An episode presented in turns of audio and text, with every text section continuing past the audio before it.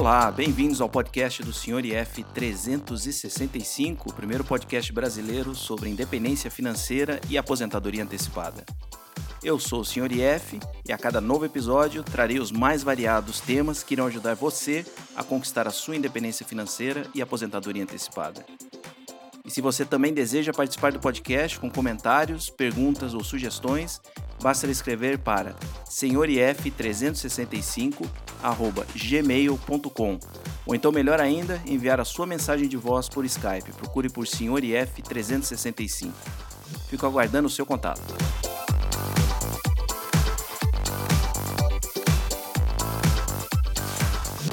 Muito bem, começando então o episódio número 38 do podcast do Senhor IF 365. Hoje é uma quinta-feira. Se você é um dos ouvintes que acompanha o podcast via YouTube, vai estar ouvindo hoje, no mesmo dia que eu, que eu gravei. E se você acompanha pelas outras plataformas, é, já deve ser um, já deve ser final de semana. Estou colocando, conforme eu informei no último episódio, eu vou estar colocando um certo espaçamento entre as plataformas e o pessoal que estiver ouvindo então no YouTube é, vai ser de certa forma privilegiado se você está com pressa de ouvir é, o próximo episódio do podcast. É, continuei recebendo vários e-mails essa semana, recebi algumas é, mensagens de voz. É, vou pedir desculpa, eu não respondi para vocês. Tem sido um ano complicado, vocês já vão entender o que foi que aconteceu, mas confesso para vocês que 2020 já podia, podia acabar, viu? Podia, podíamos passar para 2021 porque realmente tem sido tem sido um ano complicado em todos os sentidos. É, então eu vou responder os e-mails, eu só tô, tô um pouco sem cabeça para isso, estou aproveitando para gravar o podcast hoje para ver se, se esfrio também a, a cabeça, queira ou não, isso aqui é o meu hobby preferido atualmente, então gravar episódios de podcast me ajuda um pouco a, a espairar as ideias. E então eu queria já agradecer os e-mails e, e algumas mensagens de voz que eu recebi. É, uma bastante legal foi a do Cristiano, vou tocar agora para vocês e depois eu comento. Fala, senhor F, belezinha? É, ainda bem que você voltou a fazer o podcast. Fazia uma, antes de você parar, eu tinha achado esse seu podcast. Em menos de uma semana eu tinha visto todos os, os, os episódios, né? Putz, eu adorei, porque adoro, né? porque justamente é uma pessoa que não é um youtuber, né? É uma pessoa comum como eu, tal, que tenta seguir, tenta juntar uma grana pro, pro futuro. Então, parabéns aí e obrigado por ter voltado. Já tô vendo os novos agora. Eu tinha excluído, quando eu entrei no seu site para ver um próximo episódio e vi que não tinha mais, eu falei, puta que pariu, você parou, excluí e tal. Aí não sei porque eu, eu acabei dando uma olhada. E aí eu vi que você voltou, já tinha mais três episódios. Falei, rapaz céu, graças a Deus que esse cara voltou. Valeu, irmão. Tá aí, Cristiano. Obrigado a você por, por ser um ouvinte assíduo do podcast. Agradeço a sua, a sua audiência e a mensagem de voz. Quem quiser participar também pode mandar mensagem de voz. Tá lá no, no link de cada episódio. Tem um link em cada episódio. Você consegue mandar até um minuto de mensagem de voz. Recebi algumas outras também. Já vou deixar meu agradecimento e os e-mails eu eu respondo aí ao longo do, do, do final de semana. Obrigado aí pela, pela participação. Mas vamos então ao episódio de hoje, que também é baseado num, num e-mail que eu recebi na, na semana passada, o e-mail do Rodolfo. Rodolfo tá, tá pretendendo casar com, com uma estrangeira e além de, de pedir algumas dicas de como, como se casar com um estrangeiro no Brasil, que é o, que é o meu caso, né? A senhora IF é de nacionalidade indonésia e tem todo um processo para casar aqui no Brasil. É, não é o escopo do nosso, do nosso podcast, mas eu vou deixar então uma dica de um, de um canal de YouTube bastante legal que se chama Casamento com Estrangeiro no Brasil. Vou deixar o link lá. Quem tiver em situação parecida, quiser saber como é que funciona, documentação, tal, como é que faz, faz as coisas aqui, que documentos tem que trazer lá do, do exterior, tá lá tudo explicadinho nesse canal, passo a passo, como é que faz. E além disso, o Rodolfo estava preocupado com o casamento em si.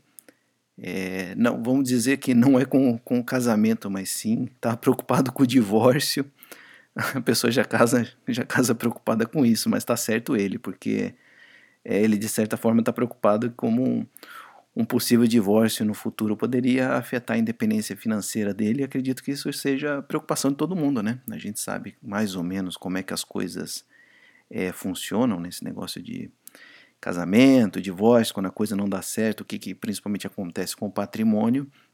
Imagina você, conquistou independência financeira, se casou e lá na frente tem um problema, seja, seja lá qual for com, com o seu cônjuge, e tem que, tem que dividir o, o patrimônio e, em alguns casos, tirar você daquela situação de, de independência financeira, a não ser que você tenha guardado o dobro do que você precisa para para independência financeira e tiver que dividir o seu patrimônio em dois, é, em alguns casos, isso vai te tirar da, vai te tirar da, todo aquele esforço que você teve, é, vai te tirar da situação de independência financeira. E é uma preocupação legítima do, do Rodolfo, alguns veem isso também como um, um certo tabu, pô, o cara já casa é, pensando em separação, não é assim, né, mas é o pior é você casar sem ter isso em mente, entendeu? Que aí tem, aí você cai numa, pode cair numa situação futura que vai, vai te complicar é, para o resto da vida. Então eu aproveitei esse e-mail dele e para falar justamente sobre isso e não só sobre isso. Então, é, ao longo desse episódio nós vamos conversar é, do ponto de vista da independência financeira sobre casamento, família, não só a sua família, mas também a família do, do seu cônjuge é, filhos e como tudo isso pode afetar é, os seus planos de independência financeira ou a sua independência financeira já, já hoje, né? Sendo que todos esses casos, tanto no caso do casamento, da família, dos filhos, tem sempre dois lados, ou seja, é, isso tudo pode te ajudar a conquistar a independência financeira, como também pode atrapalhar. É, eu cito no caso do, do, do casamento em si, é, eu já entrevistei alguns casais aqui em, em, episódios anteriores do podcast e a gente vê que se os dois estiverem trabalhando em um prol comum, é, isso vai acelerar o, o, casal atingir a independência financeira quando os dois estão trabalhando, os dois têm uma renda, é, provavelmente você vai estar conseguindo gerar muito mais renda do que se estivesse trabalhando e acumulando patrimônio é, sozinho. No caso de família, família pode ser que, sei lá, você tem um parente rico que vai deixar uma, uma herança para você, e isso aí vai te ajudar a conquistar a independência financeira. Ou então filho, né? Filho, o pessoal fala que é só gasto, então tem esse lado aí que poderia é, atrasar a sua, a sua independência financeira. Mas se você for o pai do Neymar, você acelerou a sua independência financeira em alguns alguns milênios, vamos dizer assim, né? Acho que nunca o pai do Neymar acumularia um patrimônio, a família no geral acumularia um patrimônio que foi acumulado é, pelo Neymar. Então, tendo isso em mente, é, pode ser que então família, filhos, cônjuge acelere ou atrase a sua independência financeira. Porém, a gente vai ter que concordar aqui que geralmente é, não no caso do casamento, vamos dizer assim, mas todos os outros, principalmente família e filhos, é, o que é mais comum acontecer é que isso aí atrase a sua independência financeira, ou seja, você vai ter gastos com família, pode ser a sua família, pode ser a família do seu cônjuge, alguém pede dinheiro emprestado, alguém precisa da sua ajuda, e filhos em geral, eu acredito que nem todo mundo aqui vai, vai ter um filho que vai ser igual o Neymar, ou vai ser um, um astro do cinema, ou sei lá, vai ser um cirurgião, um neurocirurgião que vai fazer milhões, ou seja, todo mundo vai, vai, vai ser normal igual igual eu e você, e eu, eu digo, eu sempre brinco com meus pais, né?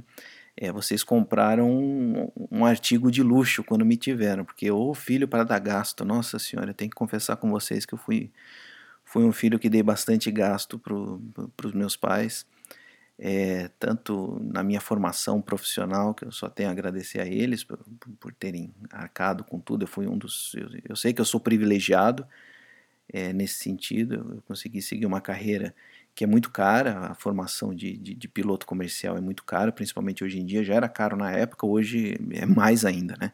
Mas mesmo assim, é, na época também foi bastante caro, eles fizeram bastante sacrifício. E além disso, filho é caro, né? Tem, tem, tem eu e meu irmão. Filho no geral foi caro, mas eu, eu confesso para vocês, eu digo, brinco para eles que vocês compraram um modelo de luxo. Vocês foram na loja de filhos, vocês foram lá e pegaram o, o modelo de luxo.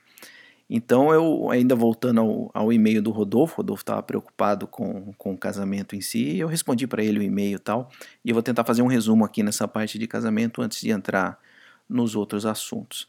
Só lembrando que quando eu estou falando de, de, casamento e cônjuge, é, nós estamos em 2020, então é, eu estou me referindo não só a homem e mulher, mas também mulher, mulher, homem, homem, ou qualquer outra coisa que tenha por aí, que a gente, cada dia aparece coisa nova, né? Então, é, eu não quero dessa conotação de que é o homem que está sempre ganhando dinheiro e a mulher gastando. É muito pelo contrário, hoje a gente sabe que, que temos de tudo, apesar de termos alguma coisa que é mais, mais convencional, que seria o homem estar trabalhando e a mulher em casa, existe o contrário também, que é a mulher trabalhando, o homem em casa, um ganhando mais que o outro, e ou seja, também entre casais gays pode acontecer a mesma coisa, um trabalhando e ganhando mais, o outro ficando em casa, então tem de tudo. Então, quando eu estiver falando de casamento aqui, não vai colocar lá nos comentários, ah, o senhor IF é machista. Não, tô falando de tudo, tá? Se de repente eu der a entender que é o homem, tô dando a entender que é o homem que está com mais dinheiro e a mulher com menos dinheiro, é, isso é porque é simplesmente a minha realidade. Então eu vou estar falando da minha realidade, mas isso vale, vale para qualquer outra. Então, começando a minha resposta que eu dei para o Rodolfo, é, eu falei para ele, Rodolfo, é o seguinte, vou te dar três conselhos antes da gente, da gente começar. Primeiro, não case. Segundo, se casar, não separa. E se separar, não case novamente. Aí eu fiz essa brincadeira com ele e, obviamente, o senhor IF já conseguiu fazer esses três erros básicos na vida de qualquer de qualquer pessoa, né? Então eu, eu, já fui casado anteriormente, me separei e agora casei de novo com a, com a senhora IF. Então, não podendo evitar isso, eu sugeri para ele é, tentar ser a pessoa mais correta e, justo, e justa possível. É, o que, que eu quero dizer com isso? É, eu sempre, eu não sou nenhum santo, mas eu, eu tenho um sério problema com injustiças. Eu, eu não consigo ver, ver uma injustiça, eu fico furioso, eu não, não durmo bem à noite, fico bravo. Então, justamente por isso, eu tento na minha vida ser, ser o mais justo é, possível. E isso leva então a gente refletir inicialmente no caso do, do, do regime de partilhas de bens, que ele estava, estava preocupado se ele deveria fazer comunhão parcial de bens, separação to total de bens, ou então alguns até hoje cogitam fazer a, a comunhão, comunhão de bens, eu não, não, sei exatamente como é que como é que é o nome exato disso aí, mas os dois mais comuns são é comunhão parcial de bens e separação total de bens. Então, tendo justiça em mente, acho que vale muito a gente ver, analisar, obviamente, caso a caso, qual é o ponto da sua vida que, que você está, e com isso em mente, ver o que, que é o mais justo para ambas as partes. Talvez a balança não fique exatamente é, no meio, algum possa ser um pouco mais beneficiado do que o outro, mas de certa forma a gente tentar então ver qual é o momento da vida que você está. É, de repente você já é independente financeiramente, vai casar com alguém. É, essa situação está até prevista em lei quando a pessoa tem mais. Agora eu não vou lembrar de cabeça qual é a idade, mas eu sei que a partir de uma certa idade o velhinho não pode mais casar com comunhão parcial de bens, ele tem que casar com separação é, total de bens para evitar o velho é, golpe do baú, vamos dizer assim, né? Então, é, a lei tenta proteger, tenta fazer justiça, mas a gente sabe que nem sempre ela funciona. Obviamente a gente vem aí de, de muito tempo onde o casamento sempre privilegiou uma das partes, vamos dizer então o homem em si, né, quando, quando tinha só casamento entre homem e mulher, então, naquela época, a gente ouvia muitas histórias da, da mulher sair de uma relação é, sem nada.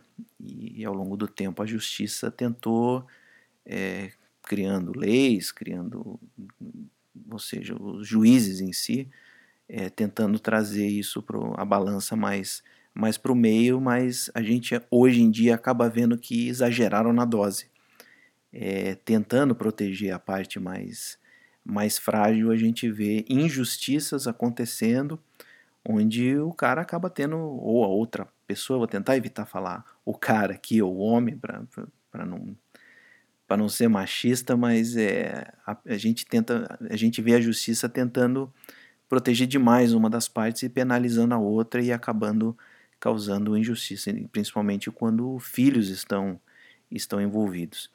Então, tendo justiça em mente, é que a pessoa deve optar pelo regime de, de comunhão ou parcial de bens.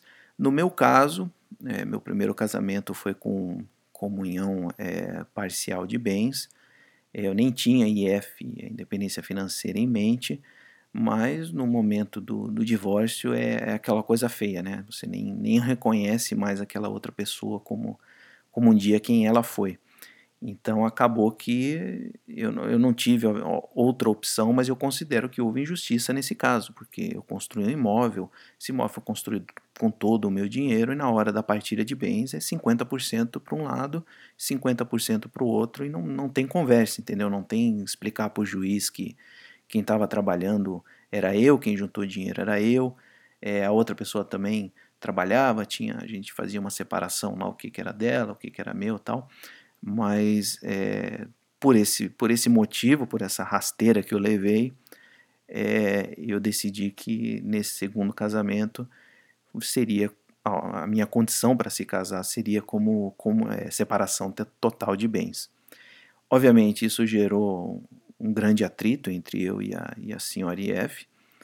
É, ela ficou chateada, talvez não tenha, não tenha achado justo, mas como eu disse para o Rodolfo, tem que ver a situação que, que estava. Se eu estivesse no começo de carreira, criando um patrimônio, começando ali do, do zero, ou já um pouco mais adiantado, seja lá o que for, e ela estivesse colaborando com essa, com essa, com a independência financeira que a gente pretendia alcançar, nada mais justo de que no caso do, do que o casamento não desse certo, a gente faria uma divisão 50-50, porque afinal ou ela estaria trabalhando e também contribuindo para o bolo, ou estaria em casa é, permitindo que eu trabalhasse. Então é isso que um, que um juiz vê hoje em dia no caso do, do, do casamento, não é só quem colocou dinheiro, mas é quem também é, estava em casa dando suporte para a família, dando suporte para o outro, isso, isso conta também, né?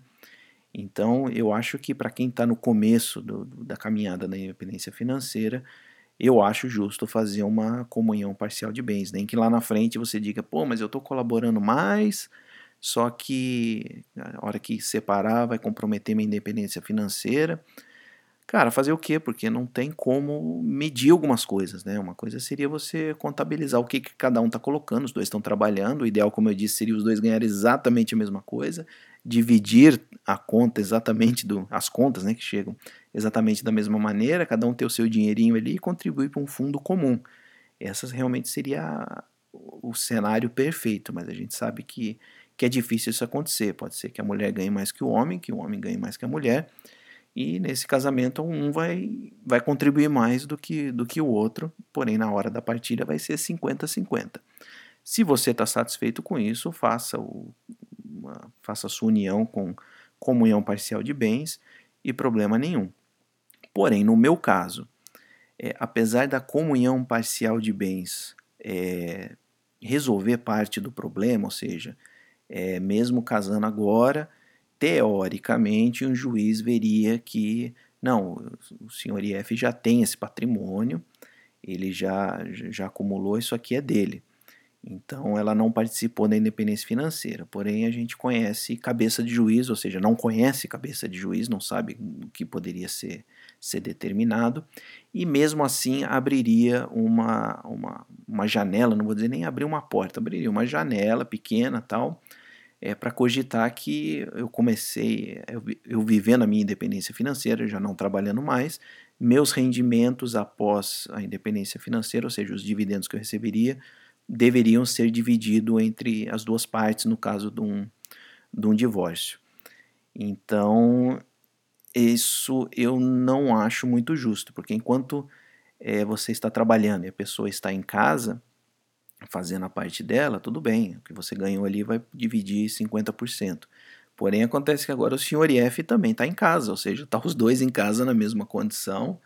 E queira ou não, vocês não vão acreditar, mas o senhor IF é um baita de um dono de casa. O senhor IF cozinha todo dia, porque eu gosto de cozinhar, é um dos, é um dos meus hobbies, é, um, é uma coisa que toma bastante, bastante tempo do, do meu dia e eu gosto, ou seja, eu, eu gosto de, de fazer uma lista ali que, que eu vou comprar, vou lá no supermercado, pego uma receita, eu gosto de cozinhar, não adianta.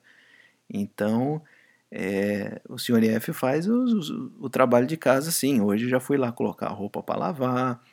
É, eu sou praticamente o dono de casa, então é, eu acho que seria injusto você cogitar, no caso de um divórcio, pegar 50% dos dividendos do senhor IF só para ficar em casa, porque é ele que está fazendo, fazendo todo o trabalho. Então, é, apesar de algumas pessoas acharem que, que é maldade minha, é, infelizmente eu não tive outra opção que não optar pela separação total de bens, ou seja, entrei no casamento com trazendo a minha independência financeira. A senhora IF tem o patrimônio que, a, que ela criou trabalhando fora, tal, tem a casa dela lá no país dela, tal, e os dois bens é, nunca irão é, se comunicar. Aí fala, pô, mas senhor F, se, se, você, se vocês separarem, ela vai sair com uma mão na frente, outra atrás, ela largou o emprego dela como, como comissária de bordo, muito bem remunerada, é, para morar com você e vai sair com uma, com uma mão na frente e outra atrás, é isso? Infelizmente, infelizmente essa, essa seria a realidade caso acontecesse um divórcio. Aí nesse caso, é, mais uma vez eu digo que eu não consigo conviver com injustiça, eu nunca eu nunca colocaria a senhora IF numa, numa situação dessa, de simplesmente colocar ela, ela na rua, colocar ela para fora sem, sem motivo nenhum. Então, eu acho que só porque ah, enjoou, ficou velho, conheceu uma novinha, sei lá que, que diabo que aconteceu, eu nunca faria isso na, na minha vida. Porém, eu não, não descartaria acontecer um divórcio num, num, caso de traição ou qualquer coisa desse tipo, né, uma coisa mais grave.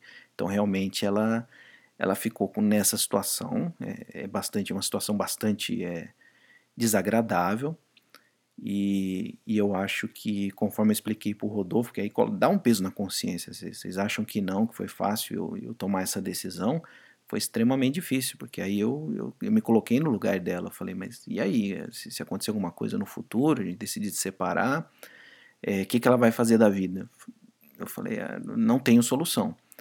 É, talvez lá na frente, bom, não vou falar que daria uma compensação, não sei, é, não sei o que faria. Realmente esse é o, é o lado negativo para ela. Porém, a gente tem que colocar também na balança o lado positivo.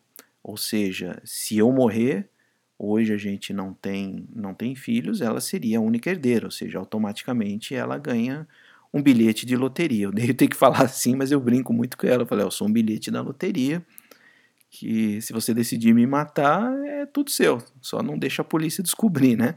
Mas tirando a brincadeira de lado, é, eu vindo a falecer, todo o meu patrimônio vai, vai diretamente para ela. Então eu imagino que de alguma forma isso iria compensar essa situação que ela, que ela se encontra por ter aceitado uma união com, com separação é, total de bens. Então isso alivia um pouco a minha, minha consciência de ter colocado ela né, nessa situação é saber que a coisa certa no final é, vai ser feita. Eu sou, eu sou bem mais velho que ela, é, imagino que quem vá dessa para uma melhor primeiro seja eu, e nesse caso ela estaria extremamente coberta é, financeiramente, vamos dizer assim. Obviamente, com filhos, a gente não tem intenção de ter filhos. É, uma vez acho que escrevi um post sobre isso. Quem não leu, é, a minha decisão de filhos não é não é por causa de dinheiro, eu acharia isso terrível. Imagina uma pessoa não, não quer ter filho por causa de dinheiro, fala, não, não quero ter filho porque quero ser IF. Não, né?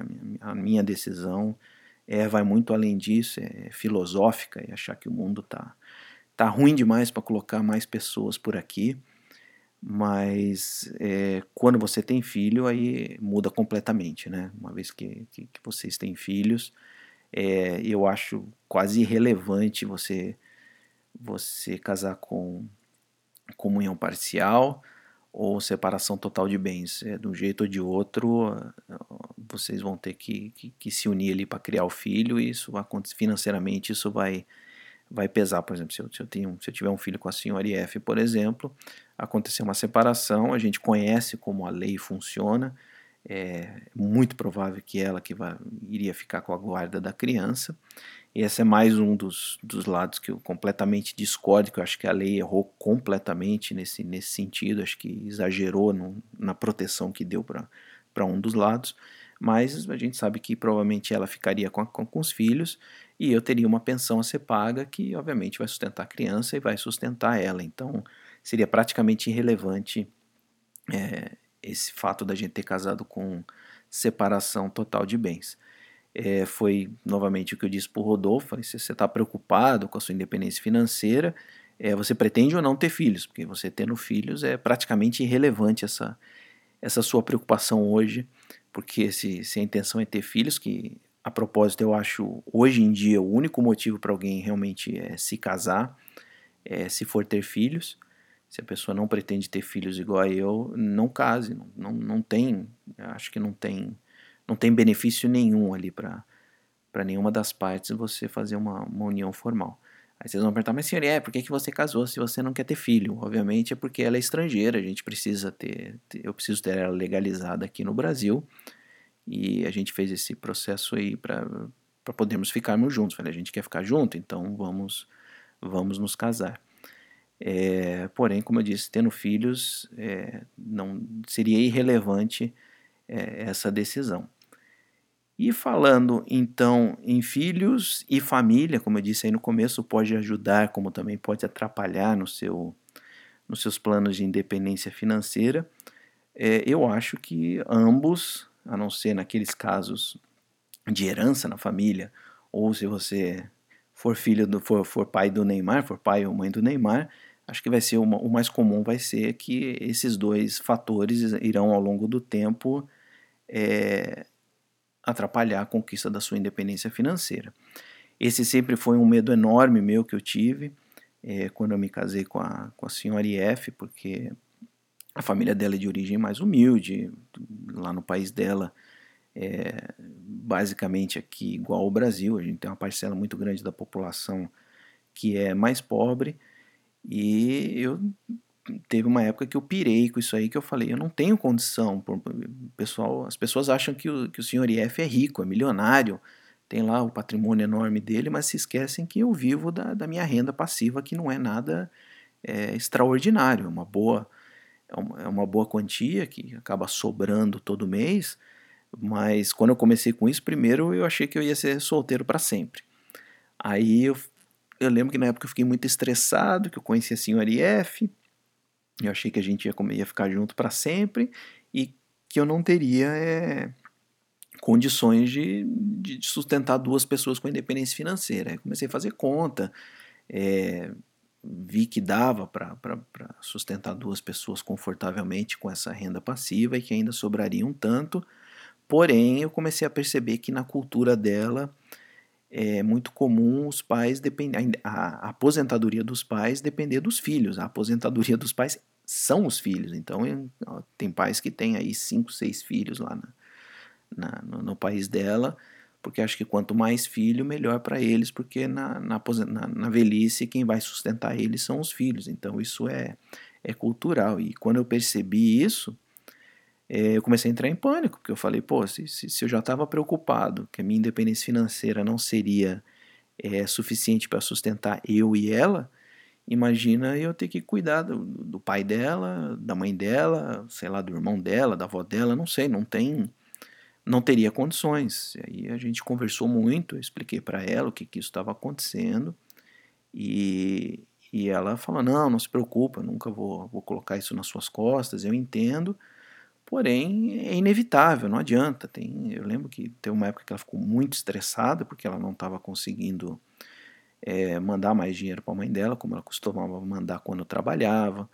Ela estava muito preocupada de não conseguir é, pagar um plano de saúde decente para os pais. Ela queria muito pagar um plano de saúde para eles não dependerem do sistema público de saúde é, lá na Indonésia. Ou seja, isso acaba refletindo em mim, porque você acaba olhando ali, pô, mas está sobrando dinheiro todo mês. É, será que eu não poderia pegar esse dinheiro e, e ajudar eles?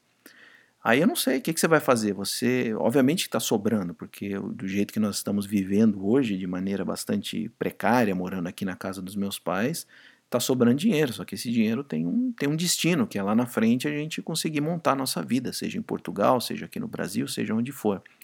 E a partir do momento que eu tiver essa vida estruturada, que é a vida normal, essa frugalidade que eu vivo hoje aí, gastando aí 4 mil reais por mês, vai acabar.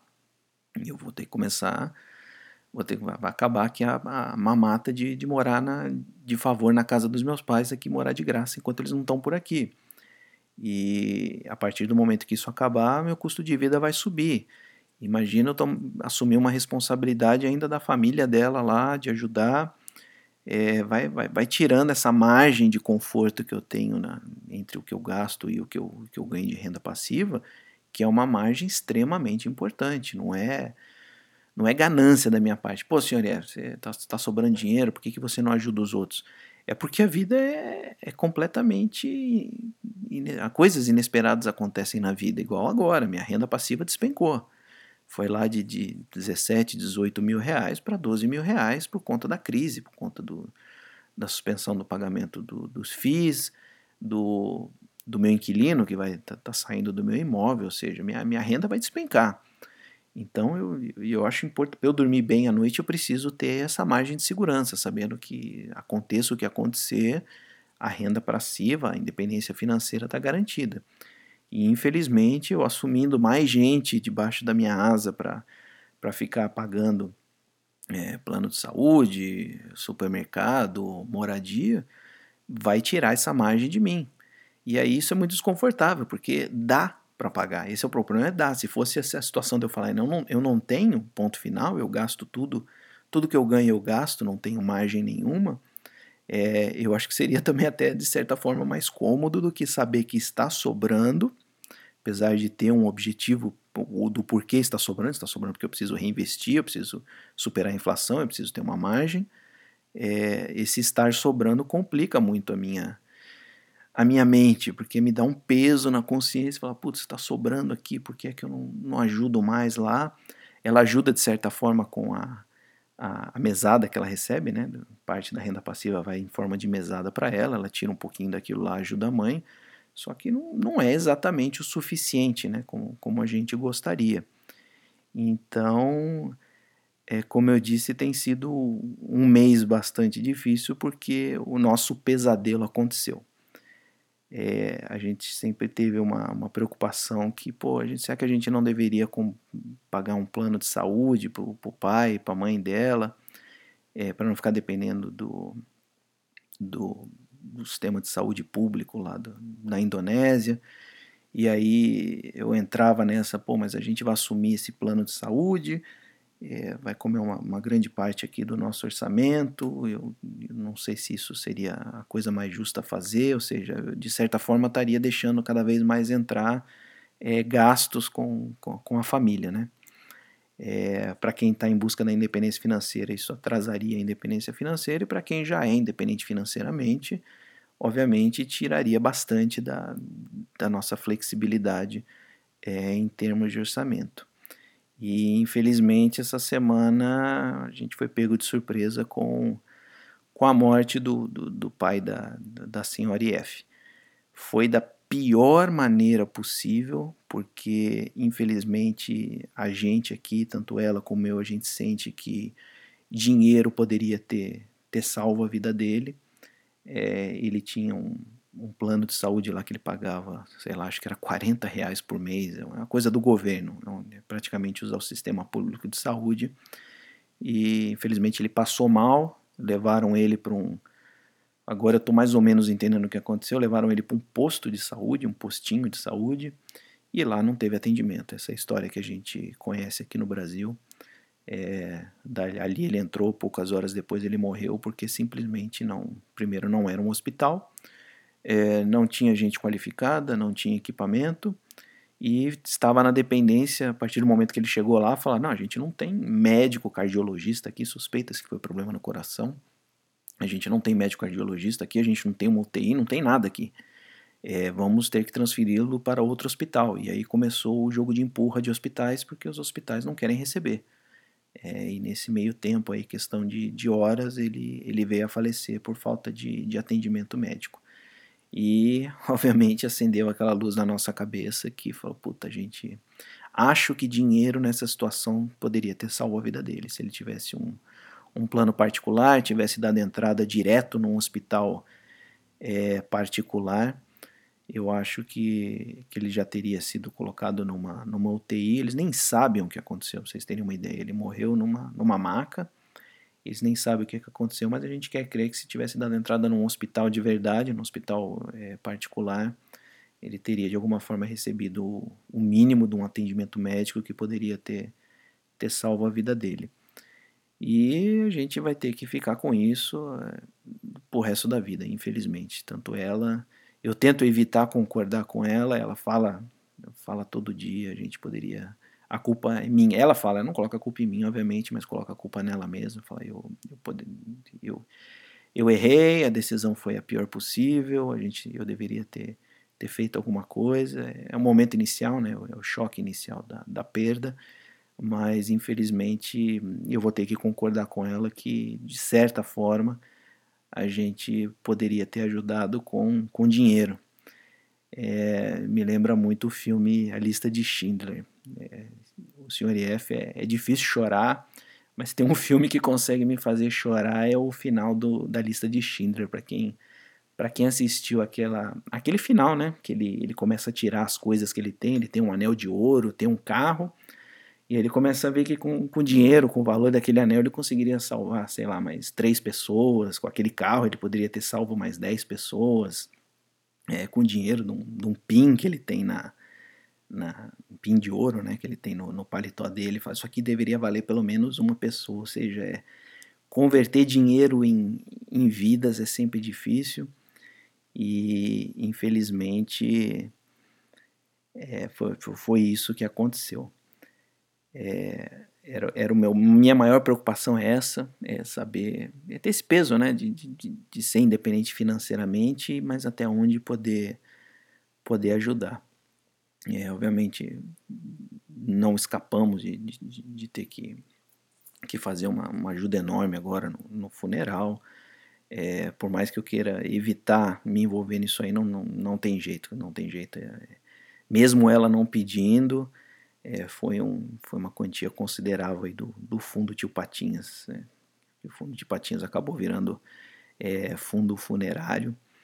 E, mas eu, eu, me arrependo, que eu gostaria que esse fundo, esse fundo Tio Patinhas tivesse, tivesse virado mais ajuda, se a gente tivesse, tivesse mais tempo, tivesse um plano de saúde, eu gostaria que tivesse virado, virado mais ajuda, porque nessa hora realmente dinheiro perde completamente o, o valor.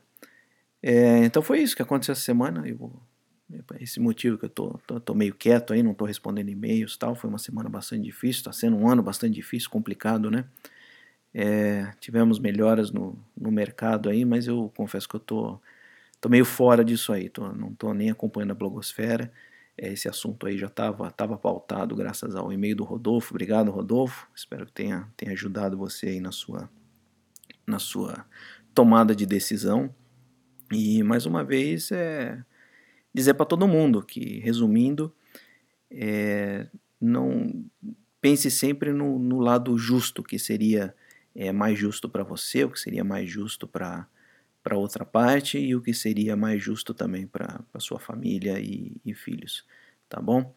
Eu vou encerrando por aqui. Convido todos que estão ouvindo é, já no final de semana através do podcast. Se quiserem receber, ouvir logo de cara os episódios novos, convido vocês a se inscreverem lá no, no canal de YouTube, porque vai ser postado é, primeiro lá, tá bom?